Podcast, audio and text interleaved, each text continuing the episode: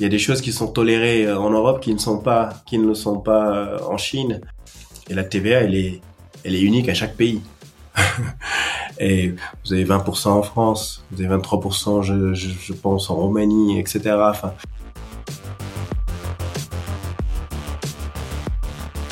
Conquérir le monde n'est pas chose facile. C'est pourquoi nous partons à la rencontre d'entrepreneurs et d'experts qui se sont lancés brillamment à l'international. Comment ont-ils exporté et développé leur business à travers le monde Quelles ont été les clés pour réussir leur export à l'international? Bienvenue sur À la conquête du monde. Je suis Jérémy Sagnier d'Euro Fiscalis. Nous sommes un cabinet reconnu apportant à une centaine d'entreprises les solutions fiscales, douanières et comptables pour faciliter leur développement à l'international. Et je vous souhaite une excellente écoute. Bonjour Jérémy. Ben écoute, je suis très heureux de te recevoir sur ce podcast. Merci à toi d'avoir accepté mon invitation. Enchanté. On va échanger ensemble pendant une petite trentaine de minutes.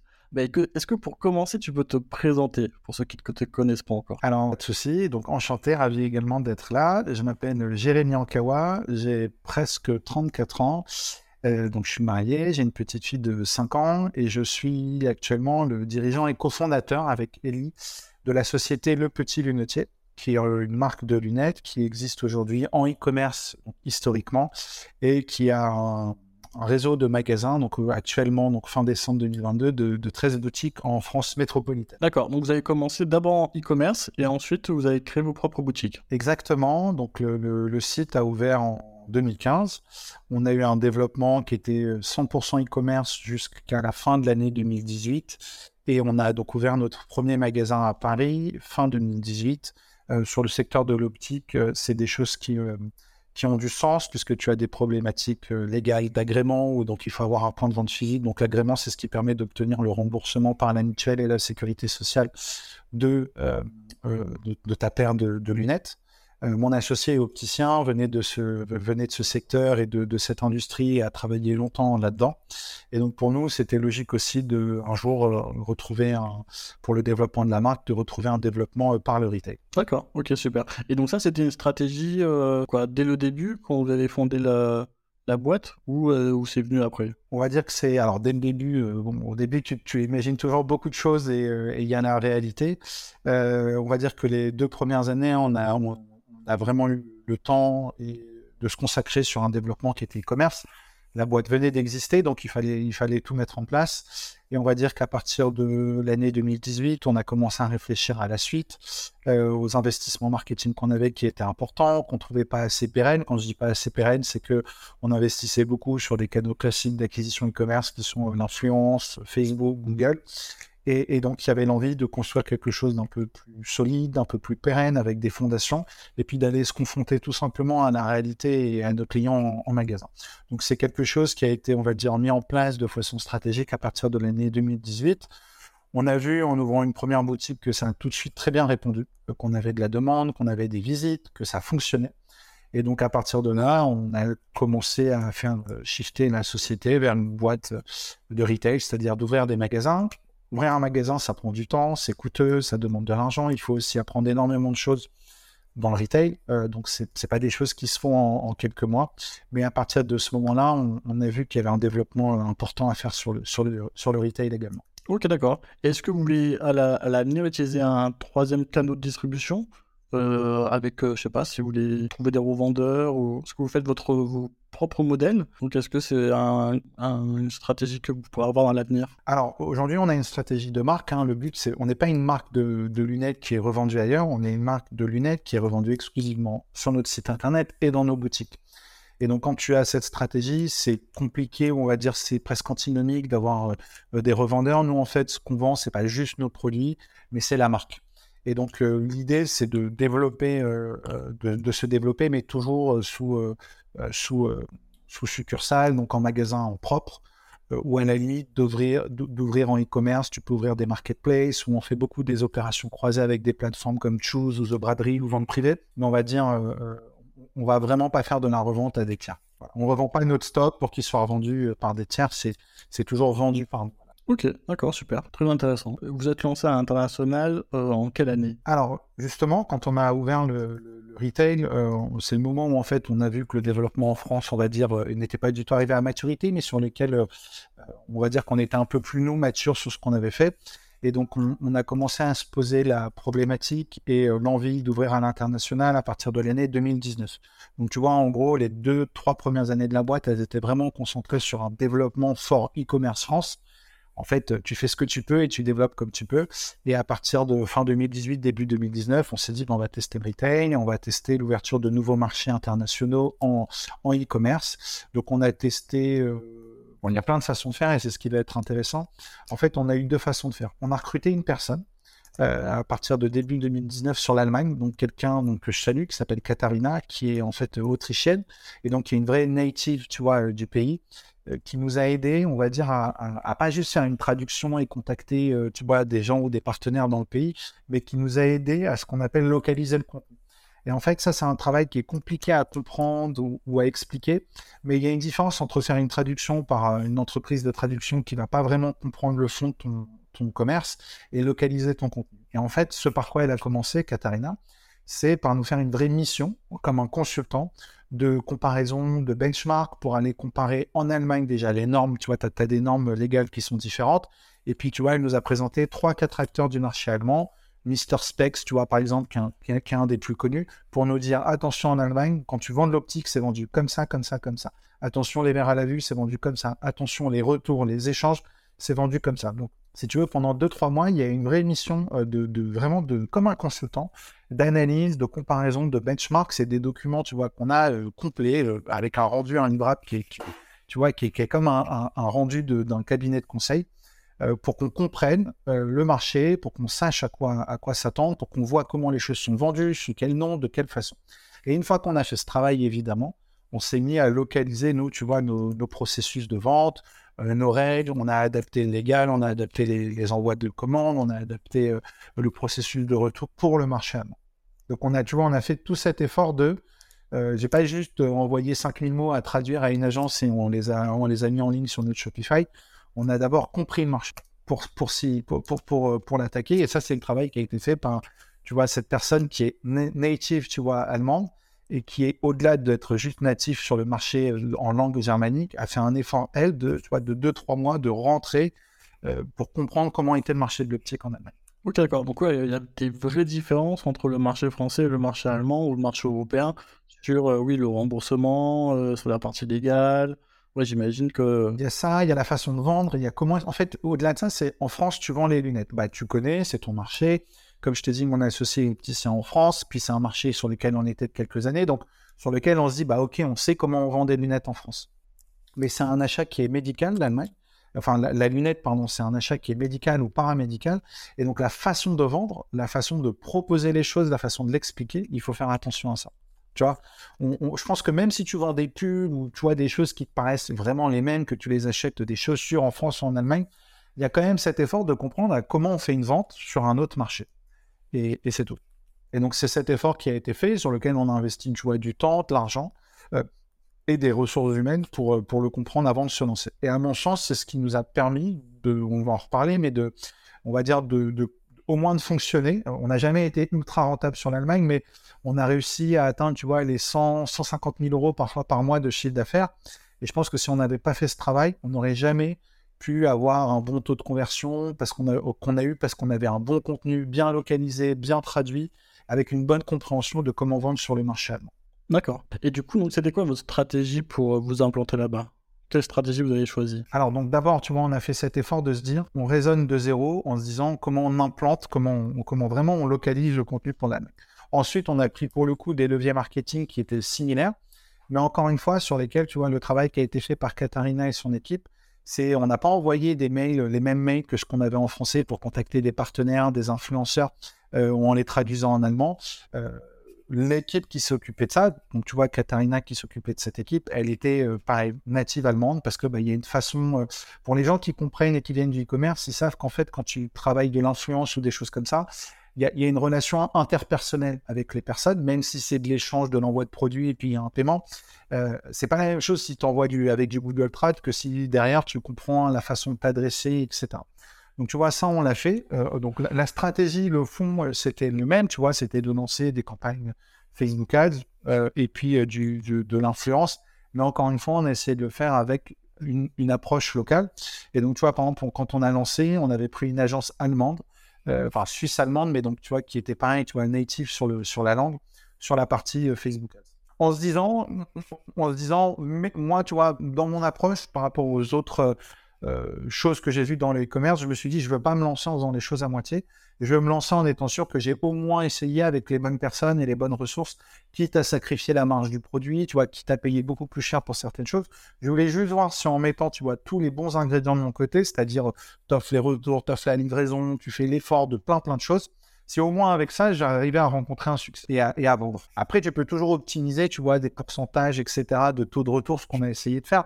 Mais je, me, je voulais au moins qu'au départ, je me dise, bah, je mets tous les moyens possibles pour m'adapter au marché et voir si ça fonctionne. Et donc, c'est comme ça qu'on s'est dit, on va démarrer l'histoire. Et donc, c'était quoi les principaux obstacles que tu as rencontrés là-bas? Alors, euh, sur le marché allemand, en e-commerce, on va dire que tu en as deux qui sont énormes et qui font qu'on on a persévéré, mais on n'a jamais, on va dire, dépassé un seuil qui nous a permis de continuer. Le premier, c'est qu'en fait, euh, c'est un marché en termes de e-commerce qui est extrêmement mature et ça, ça a deux implications. Premièrement, tes coûts marketing sont très élevés. Euh, donc, en fait, euh, ce appelle les coûts marketing à notre échelle, mais sur tous les leviers marketing existants, donc par exemple que ce soit Google AdWords ou Facebook ou l'influence, les prix sont assez élevés. quand je dis assez élevé, ça veut dire beaucoup plus élevé qu'à la même époque en France. Pourquoi? Parce que le marché est plus mature, donc plus structuré, donc mieux représenté par des agences donc les intérêts, tu vois, des marques ou des, gens qui te font la pub sont mieux représentés. Donc voilà, euh, ça coûte plus cher. Et le deuxième obstacle en Allemagne, et sur le, enfin, tous les gens qui ont fait l'Allemagne connaissent bien cet obstacle, c'est les taux de retour. Et en fait, l'Allemagne, c'est un cauchemar sur le, taux de retour. Euh, T'as beau faire tous les efforts du monde. En fait, euh, les Allemands, pour faire simple, moi je l'ai encore parfois parce qu'on a encore des commandes en Allemagne. Ils veulent, donc ils vont t'acheter une paire, ils vont en commander 15 et ils vont t'en renvoyer 14. Ah oui, donc c'est vraiment euh, spécifique à l'Allemagne. C'est très connu en fait en e-commerce. Tu sais, c'est connu. Enfin, c'est une information qui existe à plein d'endroits. Tu vois, qui n'est pas juste par rapport à nous, mais tu prends des Zalando, des choses comme ça sur les marchés allemands. Ils ont des taux de retour qui sont beaucoup plus élevés que sur d'autres marchés, euh, parce que le consommateur en fait allemand, on va dire qu'il a encore plus d'attente que le consommateur français quand il est sur Amazon. Tu vois ce que je veux dire? Le consommateur allemand, en fait, le, je crois que si tu veux pas te dire de bêtises, mais le retour gratuit, je crois qu'il est obligatoire. Et donc, en fait, le consommateur allemand, il achète 10 chez toi, donc il prend 10 paires et il va t'en vendre 10 ou 9. Et donc, à la fin, toi, tu as payé deux expéditions, deux frais de restockage, euh, t'envoyer 10 paires, ça coûte cher en termes de poids, en termes d'expédition, en termes de logistique et, il va t'en garder je, te donne un exemple qui nous est arrivé il n'y a pas plus tard qu'un mois. On a vu le matin, on fait nous-mêmes les commandes, 24 paires de lunettes commandées par une, par une personne en Allemagne. On ne voulait pas faire la commande parce qu'on savait très bien que on allait en récupérer. On l'a fait parce que bah, tu es un peu obligé de le faire. Et elle nous a renvoyé 24 paires. Et par rapport à en France, euh, quoi, je m'en rends pas du, quoi, je m'en rends pas compte en France. Il y, a beaucoup de retours. Il y en a, mais beaucoup moins. Euh, donc, pour donner un exemple, quand on a démarré l'Allemagne, donc tu vois tout un truc qu'on a fait, on a été extrêmement analytique. On avait des taux de remboursement et de retour de 30% sur la partie non optique, parce que la partie optique, on avait, comme c'est personnalisable, il y a moins ou pas de retour, donc elle était beaucoup plus faible. Mais sur la partie, donc tu vois, là on était à 30%, quand en France, en France, on va être à 7, 8, 10%. Et ça, c'est vrai sur beaucoup d'industries en Allemagne, c'est connu. Hein. Euh, mais les mecs qui vendent des chaussures, des trucs comme ça, tu vois, toi et moi, en, cheveux perdus, on s'y connaît, mais ils s'arrachent vraiment les, cheveux. Euh, et, en fait, c'est tous les mecs qui font du e-commerce vont te dire, bah, l'Allemagne, c'est un énorme marché. Par contre, euh, taux de retour, c'est deux, trois fois ce que tu connais sur les autres marchés. D'accord. Donc, donc, les deux principaux obstacles, ça a été vraiment sur le, le côté publicité qui coûté très cher. Exactement et ensuite sur euh, leur fonctionnement où ils font beaucoup de retours, euh, quoi. ils commandent beaucoup, mais ils te, renvoient la marchandise. Quoi. En fait, il faut te dire, tu fais ton PNL en France, tu sais que bah, sur ton industrie, voilà, que tu vends de la chaussure, du vêtement, de la lunette, tu as 5, 10, 15, 20% de retour. Sur ton marché allemand, c'est le double ou le triple. Et donc, en fait, à la fin, euh, tu as, vendu pour 100 euros. Et ben en France, tu vas rembourser, par exemple, nous, entre 5 et 10 euros de remboursement, c'était taux. Et ben en Allemagne, tu rembourses entre 20 et 30 euros. Donc à la fin, euh, c'est pas la même chose, tu vois. Il manque 20% euh, ou 20 euros sur ton PNL. Tu, vois ce que je veux dire? C'est euh, c'est un truc qui détruit énormément ta marge parce que quand tu fais ça, tu payes un frais d'expédition et un frais de retour. Et les frais d'expédition, les frais logistiques en e-commerce, ça coûte de manière générale énormément d'argent. si tu as un panier moyen à 400 euros, c'est pas grave, mais quand tu as un panier moyen, comme beaucoup de commerçants, entre 50 et 100 euros, si, si tu te prends euh, euh, entre 7 et 15 euros de logistique, ça commence à faire cher. Non, non, c'est sûr. Sans compter que bah, quand tu fais des remboursements, la plateforme de paiement va, va, pas forcément te rembourser les frais de paiement, tu vois. Donc ça fait beaucoup de, frais qui viennent détruire, détruire la marge. Associé à ça le fait que le marketing, alors pour nous il était plus cher, et je l'entends, la marque est beaucoup moins connue. Donc quand tu as une marque moins connue, que tu t'installes, c'est normal que ça te coûte plus cher. Mais on va dire que de base, euh, tu vois, euh, sur les placements que tu vas retrouver, sur des influenceurs ou des choses comme ça, tu t'aperçois que les tarifs de base sont de toute façon beaucoup plus élevés. Ok. Et est-ce que du coup, tu t'es dit, euh, bah tiens, on va essayer peut-être un autre pays? Alors, on, va dire que l'Allemagne, euh, juste pour finir là-dessus, excuse-moi, c'est le seul pays où on a mis des moyens humains et des moyens financiers. Tu vois, on a embauché quelqu'un, on a pris une agence, on a pris le temps. Ce que je te raconte, c'est pendant deux ans, on a fait ça euh, pour pousser, on va dire, la machine et voir si ça prend. Et, ça a fonctionné. Euh, moi, dans tous les cas, je souhaitais pas me lancer dans d'autres pays de façon intense euh, sans ne pas investir de la même façon, puisque c'est comme ça que ça fonctionne. Et puis quand tu regardes beaucoup de sociétés e-commerce qui ont bien fonctionné, elles ont vraiment fait cet effort de localiser euh, leur contenu. Donc non, tu vois, on l'a pas fait. Après, euh, ouvrir des marchés en faisant un peu de publicité Facebook Ads en Italie, en Angleterre, en Espagne, on l'a fait. Mais à la fin, c'est pas grand-chose, donc on n'a pas mis de focus là-dessus. Donc non, je sais qu'on avait essayé l'Italie, mais on maîtrisait pas la langue, on maîtrisait pas le pays, ça marchait pas. Ok. Moi, j'avais absolument cette stratégie et, je pense que c'est une règle en e-commerce. Aujourd'hui, te dire oui, bah, j'ai un truc qui marche en France, je vais faire une traduction et balancer de la pub sur Facebook. Il y a sûrement des gens pour qui ça marche. En tout cas, c'est très difficile si tu veux faire quelque chose dans le temps, de construit, de durable. Et donc, il euh, faut voir le temps et l'énergie que ça demande de lancer un pays. Il faut localiser ton site, il faut le traduire, il faut payer des coûts de traduction, euh, faut investir de l'argent sur de la publicité. Encore une fois, si ton site il est mal traduit, mal localisé, bah, les, les gens du pays sur le, qui, qui arrivent en Espagne, en Italie, se disent le site il n'est pas très clair ou il n'est pas très bien expliqué, ou alors tu expliques pas comment bien vendre, comment on vend des lunettes comme on fait en Italie ou en Espagne. Donc c'est pour ça que moi je voulais pas me, me lancer parce que je sais que ça nécessitait des vraies ressources. Ok. Bah, en plus j'ai fait un épisode avec euh, Superprof. ouais. Euh, Wilfred il m'expliquait que bah pareil lui aussi pour euh, pour s'implanter dans un nouveau pays, il prenait un natif du pays pour justement pas faire qu'une traduction euh, pure et simple du site, vraiment pour avoir quelqu'un euh, qui comprend, euh, comprend le pays, qui vit dans le pays, qui, voilà, qui sait vraiment bah, traduire le site, mais c'est un peu plus que ça, c'est donner une culture. C'est localiser, en fait, c'est ça. Ce en fait, c'est la différence entre traduire et localiser.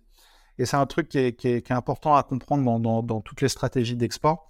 C'est que localiser, c'est ça, tu vois, c'est faire l'effort de comprendre ton marché et donc de l'étudier et de faire en sorte que ton produit, ton service, il soit bien adressé de la bonne façon à la culture d'achat du pays. Et si tu devrais euh, recommencer cette expérience, est-ce que tu ferais un truc différemment? Sur l'Allemagne, je pense pas. Euh, parce que je ne vois pas de ce point de vue-là ce qu'on aurait pu faire de mieux.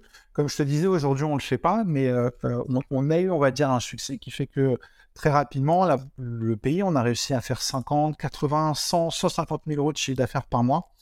Euh, simplement, en termes de coûts, en termes de ressources au bout de deux ans, tu vois, il n'y a pas eu de croissance du chiffre d'affaires. Donc, peut-être, à la limite, aujourd'hui, je serais tenté de te dire, il faudrait encore euh, doubler les ressources pour te dire, bah, je fais l'effort de, je, suis dans un pays sur lequel j'ai eu un peu de succès, même si c'est pas spécialement rentable. Mais en fait, il il faut pas ralentir ses efforts, il faut peut-être doubler les équipes pour continuer à vraiment développer la marque localement. Aujourd'hui, si je devais continuer l'Allemagne, c'est comme ça que je le ferais. Tu vois, je ne changerais pas forcément ce qu'on a fait. Juste, je continuerai à mettre des ressources pour comprendre comment sur le marché canons je peux m'adapter. Et donc, tu vois, peut-être que la solution, c'était de se dire, ben, on ouvre une boutique en Allemagne où on embauche quelqu'un qui a d'autres compétences sur des sujets marketing, de partenariat, qui peuvent renforcer ce qu'on fait. Mais je pense qu'il faut être long terme dans tous les cas il faut, en fait, c'est pas faire mieux, mais c'est être encore plus long terme et, encore plus travailler ta marque et donc juste lancer la marque comme si tu partais de zéro dans un pays. Bah super. Bah, et donc, quel euh, enseignement, entre guillemets, euh, t'as tiré de cette expérience? Même si tu viens un peu de le dire, mais... Ouais, euh, bah, y a des... pour moi, le, bon enseignement, c'est que il faut pas te lancer à l'export en disant je traduis le site comme un cow-boy et ça, ça, encore une fois, ça peut peut-être fonctionner sur certains types de pays, etc. Mais euh, je pense que c'est l'export, c'est du temps, de la ressource et de l'argent, et du long terme. Et donc, il faut une vraie stratégie. Euh, euh, parce que c'est comme quand tu développes ta boîte en France, tu lances un truc, ça marche, Et puis en fonction, bah, tu développes une stratégie, tu analyses les choses et tu te positionnes. Et donc, c'est vraiment ça. Moi, j'avais l'impression que la personne qui gérait le marché allemand chez nous, elle était totalement, on va dire, euh, indépendante de la stratégie française. Donc, tu vois, on aurait pu adapter une stratégie commerce beaucoup plus agressive ou beaucoup moins agressive. Donc, je pense que ça te donne cette liberté de, tu vois, de positionner ta marque différemment dans un pays par rapport à un autre. En France, tu peux être très agressif sur des codes promo, sur des discounts, ou tu peux l'être dans un autre pays et pas l'être en France. Je sais qu'il y a beaucoup de marques qui se comportent comme ça parce que, en fait, les marchés, on va pas dire qu'ils sont hermétiques, mais quand tu es une petite marque et que tu penses, euh, t'es pas Nike, quoi, tu vois? Donc, euh, la perception de ta marque, elle est toujours très déterminée sur un moment donné, sur un marché. Donc, je pense que ça, tu peux le faire. Et euh, ouais, l'enseignement, c'est que bah, l'export, ça se prépare. Euh, en termes de ressources, il faut travailler avec les bonnes personnes.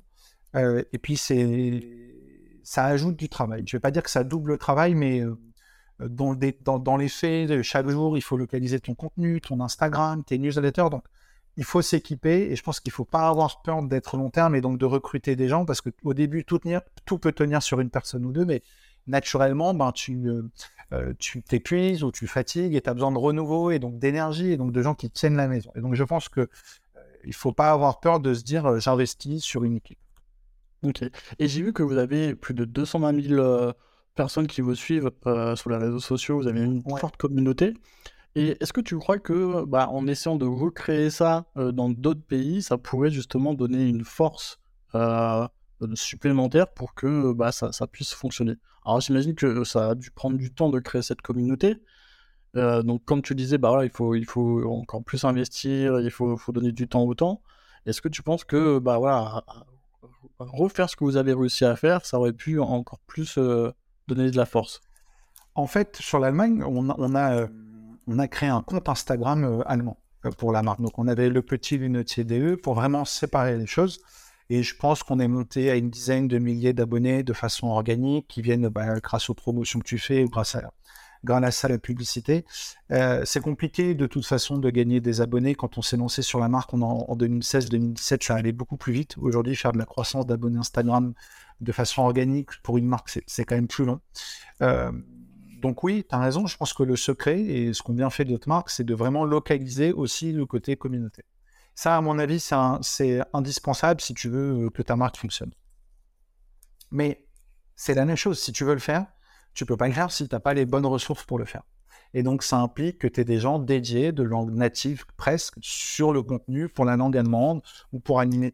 Et vous, vous avez des personnes dédiées, euh, j'imagine, à ça en France? Ça s'est fait, fait comment? Ah bien sûr, en France, euh, on a une grosse équipe qui s'est construite. Tu vois, on est euh, sur la partie entre la marque marketing, DA, créa, c'est huit personnes.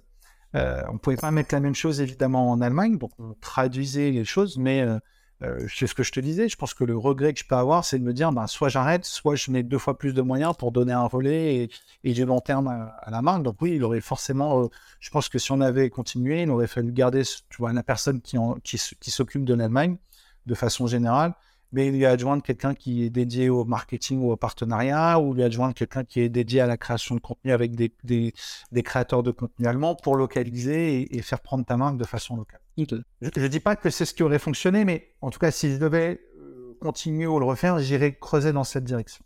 Est-ce que vous avez aussi des, rencontré des difficultés réglementaires ou de législation en Allemagne? Ouais.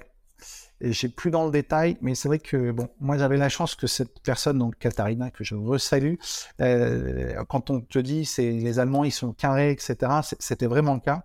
Et en fait, en Allemagne, tu as un peu plus de contraintes réglementaires. Donc, par exemple, tu vois, tu peux pas euh, euh, le, remboursement, il y a des règles. Euh, le retour, il doit être gratuit de façon, je crois, obligatoire. Sur la partie verre optique, tu sais, où nous, en fait, en France, c'est un article personnalisé, donc c'est sur mesure, donc c'est pas pas obligatoire de le, de le rendre remboursable. En Allemagne, je crois que tu es obligé, tu vois, il y a toutes ces choses-là. Donc oui, réglementairement parlant, il faut te structurer et faire attention.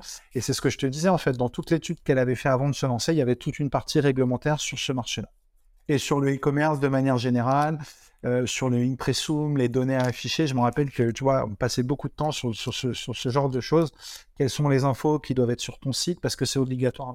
Et est-ce que selon toi, ça a eu un impact positif ou négatif sur toi? Bah, c'est toujours bien d'avoir quelqu'un qui te montre que, en fait, euh, en France euh, ou sur le marché, tu n'as pas une telle info, telle info. Donc, en fait, je pense que ça, ça, on va dire que le marché allemand, en tout cas du point de vue français, tu peux pas l'attaquer un peu à l'arrache. Il faut être un peu plus structuré, sinon tu peux t'exposer à des amendes ou à des choses qui sont illégales dans le pays, comme les déclarations de TVA, les choses comme ça, tu vois. Donc, en fait, ça t'oblige à être un peu plus mature dans ton approche et donc à faire euh, pas juste euh, ça en mode bah, ouvre à l'arrache et on verra ce que ça donne, mais ça t'oblige à être un peu plus structuré.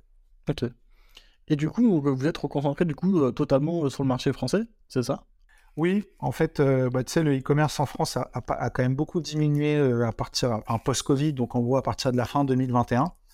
nous, on voyait qu'il y avait plus trop de développement et puis la personne en fait qui s'occupait de l'Allemagne avait des projets perso et donc, en fait, l'un dans l'autre fait qu'on a globalement arrêté de pousser parce que le marché était moins porteur. La bonne personne, tu vois, qui arrivait vraiment euh, avec brio à s'occuper du marché partait. Donc, euh, il aurait fallu recruter quelqu'un d'aussi talentueux pour relancer un marché qui montrait des signes de faiblesse sur le e-commerce. Parce que le e-commerce, de façon générale, en Europe, de toute façon, montre des, signes de faiblesse. Donc, tu vois, de façon opportuniste, c'est pour ça qu'on a arrêté de faire l'Allemagne. Mais comme je te disais, de façon très transparente, euh, même quand on montait à 100, 150 000 euros de chiffre d'affaires, il y avait des coûts assez énormes en termes de logistique, en termes de marketing qui étaient associés, qui font qu'on n'a jamais euh, crevé les plafonds. En tout cas, on n'a jamais franchi ce seuil. Euh, et je pense que c'est ce que je te disais, il aurait vraiment fallu investir en termes de ressources humaines et de moyens beaucoup plus pour passer de 100, 150 000 euros par mois à peut-être 200, 300, 400. Je pense qu'il aurait fallu vraiment investir beaucoup plus en ressources à tous les niveaux. Ok. Et donc, du coup, euh, est-ce que tu arrives à faire un peu une comparaison Parce que vous avez un vrai succès en France, quand même. Euh, donc, est-ce que vous arrivez à faire cette comparaison, à se dire, bah, tiens, en France, on arrive à mettre tous ces moyens-là Et euh, comment, comment dire Comme en France, vous avez beaucoup de succès, est-ce que tu penses que les clés que vous avez réussi à trouver en France, il pourrait être quand même duplicable sur d'autres pays? Alors là, peut-être sur l'Allemagne, mais peut-être sur d'autres pays, en Espagne ou. Euh, je, pense que dans une certaine mesure, oui, dans une certaine mesure, non. Donc désolé pour cette réponse, euh, tu vois, de, de Béotien un peu, mais en gros, euh, tu, ne peux pas faire tout différemment quand tu te lances dans un autre pays. Donc ce qui va fonctionner chez toi, sur ton marché local, il y a forcément des choses qui vont fonctionner. Je te donne un exemple, mais, mais ça peut être du même type, mais ça va pas être le même produit. Par exemple, tu t'aperçois que selon les marchés, tu vas pas toujours vendre la même chose. Euh, moi, je me rappelle, dans mes autres expériences en e-commerce, sur le marché US ou sur le marché allemand, tu vendais jamais la même chose en best-seller que sur le marché français. Donc ça, c'est un truc important à comprendre, c'est que euh, tu vends pas la même chose sur ces marchés-là. Après, ton offre, ben, c'est ton offre, et donc il faut savoir l'adapter. Mais euh, tu vas pas faire des, choses complètement différentes selon les marchés. Donc oui, ton marketing, ton image, euh, ton packaging. Mais, encore une fois, je pense qu'il faut vérifier et étudier le marché pour comprendre si ça plaît vraiment euh, localement ce que tu fais, tu vois, si la satisfaction est là. C'est pas écrit d'avance. En fait, il faut aller le, mesurer ou le comprendre. Ok, d'accord. Et du coup, bah, quel conseil tu pourrais donner à quelqu'un, euh, soit qui est dans la même situation actuelle, soit quelqu'un qui aimerait se lancer bah, à l'export? Alors, pour te lancer, je serais vraiment tenté de dire c'est compliqué. Enfin, moi, j'encouragerais pas quelqu'un à dépenser tout son temps et son énergie à se lancer euh, sur de l'export s'il n'est pas prêt à mettre des moyens. Et avant de se lancer à l'export, peut-être se poser la question de est-ce que je suis sûr que euh, l'export ça coûte cher Tu arrives sur un marché où on ne connaît pas, où tu vas devoir mettre des moyens. Est-ce que tu es sûr que sur ton marché local, tu n'es pas déjà allé, pas au bout de la logique parce que tu n'es jamais au bout, mais on va dire que tu n'as pas déjà sécurisé euh, ou est-ce que tu as exploité tout le potentiel de croissance immédiat que tu peux faire? Et donc ça, c'est une question importante à se poser. Il y a un moment donné, tu gères un e-commerce, donc c'est de l'argent, et tu es un épicier quand tu fais du e-commerce. Est-ce que tu ne penses pas que tu peux aller pas rapidement faire plus de croissance ou plus de chiffre d'affaires en te développant sur ton marché local que si tu le fais à l'export où ça va te coûter deux, trois fois plus cher Donc déjà, tu vois, il y a cette question. Est-ce que je suis bien dans ce rapport? Deuxièmement, est-ce que je suis prêt à investir du temps, de la ressource, de la localisation, et donc d'être long terme sur ce que, sur ce que, sur ce que je fais? Bah, pareil, je, reviens aussi un peu avec euh, Superprof que, que j'ai eu euh, sur un épisode où il expliquait que lui, quand il s'est lancé aux États-Unis, pendant 5 ans, ils ont fait zéro chiffre d'affaires. Il perdait de l'argent pendant 5 ans. Voilà. Il a été long terme alors. Ouais, et il a persévéré, et au bout de 5 ans, euh, bon, il a réussi. Et pareil, il a les mêmes problèmes où bah, les Google Ads étaient très très chers, l'influence était très chère, pour acheter des concurrents aussi, c'était très compliqué. Le CEO aux États-Unis, bah, c'est des maîtres en la matière, donc c'est quand même très compliqué aussi. Et donc, ouais, c'est sûr que euh, bah, ça a mis beaucoup de temps. Moi, de ce que j'ai compris, le marché US, c'est encore un autre, un autre jeu. Et en gros, j'ai vu aussi dans mes expériences passées, tu veux te lancer aux US, je crois que la seule chose à faire, c'est d'arrêter tout ce que tu fais en France, de nommer quelqu'un qui va gérer le business et le développer, et de redémarrer ta boîte à zéro. Et tout ce que j'ai entendu comme témoignage en e-commerce ou en boîte qui se sont lancés aux US, c'est des gens qui ont été, comme tu dis, extrêmement long terme, qui ont remis leur logiciel à zéro pour comprendre, parce que c'est un autre marché, c'est une autre culture de vente, c'est une autre culture d'achat. Pour vraiment, tu vois, c'est une autre boîte qui lance. Pour la lancer aux US. Et, tu vois, l'autre chose qu'on peut ajouter, c'est que je crois qu'en France, ça commence à devenir mieux, mais en termes d'export, les vrais champions en Europe, c'est quand même les Allemands et les Espagnols. Euh, euh, les Allemands sont très forts sur, euh, il y a eu des grosses success stories avec Invisible Brands, tu sais, sur le e-commerce, c'est les marques Hello Body, Mojo et Shinty, etc., qui ont, vraiment été extrêmement forts dans les années, à les fins des années 2010, tu vois, début 2020. Et, moi, c'est les modèles que, je regardais. Et, en fait, ces gens-là créaient des équipes à Berlin spécialisées sur, sur chaque marché et ils mettaient les moyens, tu vois. mais en France, on est en général pas extrêmement bon sur le e-commerce parce qu'on a un marché local qui est loin d'être petit et donc en fait qui permet de te lancer. Le problème, c'est que tu es dedans depuis 4-5 ans. Et donc en fait, là, il faut repartir à zéro pour mettre ton logiciel euh, d'entrepreneur à zéro et te relancer sur un pays. Et ça, c'est compliqué. Mais écoute, est-ce que tu as, des questions que, que je t'ai pas posées et que tu aurais voulu que je te pose? Non, écoute, c'est... Euh, euh, y a, enfin, vous, vous êtes une boîte. Donc, nous, comment on s'est connu En fait, non, on s'est connu parce que j'ai utilisé le, le, cabinet Eurofiscalis au moment de, de, tu vois, de faire mes télédéclarations, je crois, pour l'export, puisqu'à l'époque, la loi était différente. Et donc, en gros, il fallait, fallait télédéclarer via un cabinet spécialisé en Allemagne, en Belgique et dans tous les pays où tu étais. Tu me dis hein, si, je, si je me trompe Oui, oui c'était avant la réforme, euh, la réforme euh, e-commerce.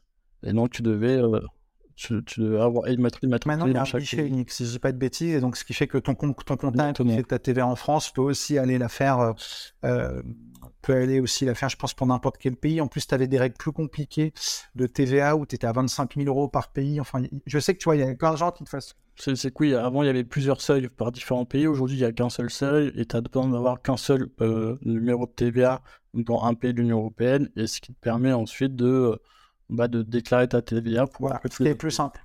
Donc c'est vrai que ça. ça ouais, Mais je sais qu'à l'époque, pour être très opportuniste, tu pouvais en fait aller vraiment te dire bah, je vais faire. Euh, je m'en fiche, je vais dépenser pas grand chose, mais je vais faire 10, 15 pays par an sur lesquels je vise de faire moins 30 000 euros de chiffre d'affaires, comme ça je suis en dessous des seuils de TDR, tu vois.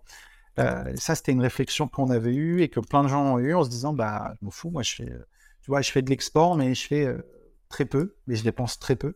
Euh, et ça, tu vois, c'est la stratégie un peu de je fais une traduction un peu vite fait et je mets un peu de publicité, c'est rentable et, je laisse le truc couler et c'est pas grave, j'ai augmenté de 500 000 euros par an mon revenu. C'était un truc qui se faisait à l'époque. Ouais, c'est sûr que de toute façon, après, dans le e-commerce, il y a vraiment un peu de tout. moi, aussi, hein, je t'avoue, j'ai déjà fait du... J'ai déjà essayé de lancer des sites e-commerce et j'avais jamais eu la bonne stratégie. C'était toujours un peu, un peu bancal et ça n'a jamais marché. Quoi. parce que bah, c'est sûr qu'après, vraiment, tout ce que tu gagnes, bah, tu le redépenses après sur des publicités Facebook, euh, sur, euh, sur euh, du Google Ads, etc. Et, donc, c'est sûr que si ton modèle économique est un peu bancal, bon, bah, ça, ça fonctionne pas, quoi. Parce qu'il faudra quand même ramener du trafic sur ton site. Je pense qu'en fait, la conclusion, c'est comment, enfin, aujourd'hui, en France, le e-commerce est, plus compliqué. Hein. La majorité des acteurs e-commerce ont quand même connu une grosse baisse en 2022. En fait, il faut travailler ta marque. Euh, et donc, le conseil que je peux donner, c'est qu'en fait, euh, euh, quand tu ouvres un nouveau, normalement, quand tu fais un commerce, il faut poser les bonnes questions, c'est-à-dire faut poser à tes clients la question de la satisfaction sur le produit, sur le packaging. Est-ce que dans le temps ils sont satisfaits? Et en fait, à mon avis, il ne faut pas avoir peur de recommencer à poser des questions euh, candid, souvent on dirait en anglais, donc un peu naïves, mais, mais qui t'aident à comprendre les choses de façon très objective en disant je repars de zéro. Quelle est la vision de ma marque dans ce pays, sur mes clients, comment est-ce qu'ils jugent mon packaging, mon produit, et de le comparer parce qu'en fait, euh, tu peux être considéré comme plus premium dans un pays que dans un autre. Tu vois, il y a toutes ces choses-là à, prendre en compte et à ne pas négliger. Donc, quand tu te lances dans un pays, il ne faut pas avoir peur de poser plein de questions à tes clients de façon un peu automatique, en post-achat ou en pré-achat pour comprendre euh, comment eux te positionnent. Moi, si tu veux, je peux, je peux te partager une stratégie, parce que j'ai fait un, épisode avec euh, Kabaya, avec Bastien.